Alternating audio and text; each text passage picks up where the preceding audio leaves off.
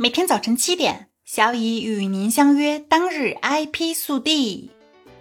首先是一则提醒：本周已经有多地发布了关于周末的知识产权师考试准考证打印延期的消息。参加考试的朋友务必密切关注自己的手机短信，并且关注各个地方人事考试网的相关通知哦，一切以官方通知为准。北京多部门联合发布地理标志产品发展工作方案。近日，北京市知识产权局与市农村农业局等七家单位联合印发《北京市推进地理标志和绿色有机农产品发展工作方案（二零二二至二零二五年），表明将全力做优地理标志产品，争取到二零二五年。培育十个地理标志知名品牌。北京市作为国家首批地理标志保护产品专用标志使用核准改革试点地区，将推动地理标志与特色产品发展有机融合。一是深度挖掘地标资源，加强对北京景泰蓝、房山葡萄酒等拟申报地理标志产品的指导。针对重点地区地理标志现状开展技术诊疗；二是积极促成地理标志走出国门，指导地理标志商标权利人申请马德里商标国际注册。牛栏山二锅头、北京鸭已进入中欧地理标志协定名单第二批清单。三是大力推动地理标志行政保护。在服贸会等展会为地理标志产品保驾护航，联合有关部门开展“春雷行动”农资打假专项行动，建立线上线下快速协查机制。四是推广展示地理标志保护成果，主办世界地理标志品牌分销服务大会，促进世界地理标志产品企业之间的国际交流。狗不理植物发明专利纠纷。最高人民法院终审判决。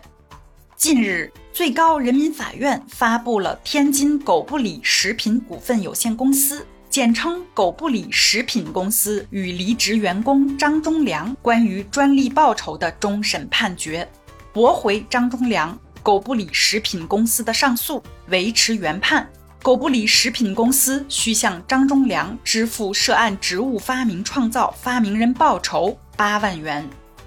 涉案专利的具体情况如下：经天津市科学技术委员会出具的科学技术成果鉴定证书显示，狗不理包子生物气条保鲜常温食品的研究开发，其完成单位为狗不理集团。天津市科学技术委员会颁发的证书显示，该成果的主要完成人共有十一人，其中张忠良为第四完成人。二零二零年六月。张忠良向天津市第三中级人民法院提起有关植物发明创造报酬的诉讼，请求判令狗不理食品公司及狗不理集团共同向其支付二零零九年至二零一六年的研发专利报酬二百一十四万元。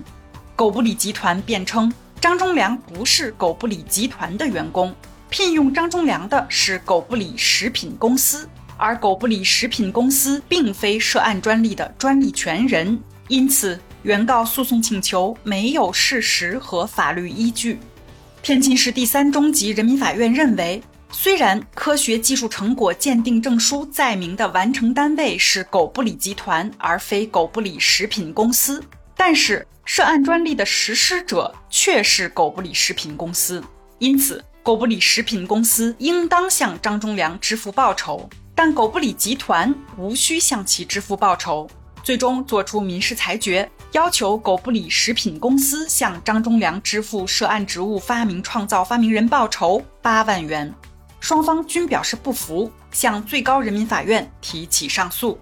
最高人民法院经审理认为，张忠良在狗不理食品公司任职期间，参与了研发生物保鲜包馅面食制品的制备方法。该方法后来被授予发明专利权。狗不理食品公司在经营过程中实际应用了该方法，并且取得了经济效益，应当向张忠良支付合理的报酬。但是张忠良主张狗不理集团也应向其支付报酬，缺乏法律依据，因此张忠良及狗不理食品公司提起的上诉请求均不能成立。最高院终审判决驳回上诉，维持原判。今天的 IP 速递就到这里啦。本节目由 IP 彭浩人策划，由小乙为您播报。欢迎搜索订阅每日 IP 速递。消息来源可查阅本节目文字说明。如需提供相关消息的详细内容，欢迎在留言区留言互动。周三啦，又到了一周的当间儿，这时候很容易倦怠呢。喝杯咖啡，顺便小小规划一下一天的行程，给自己安排点与众不同的小创意吧。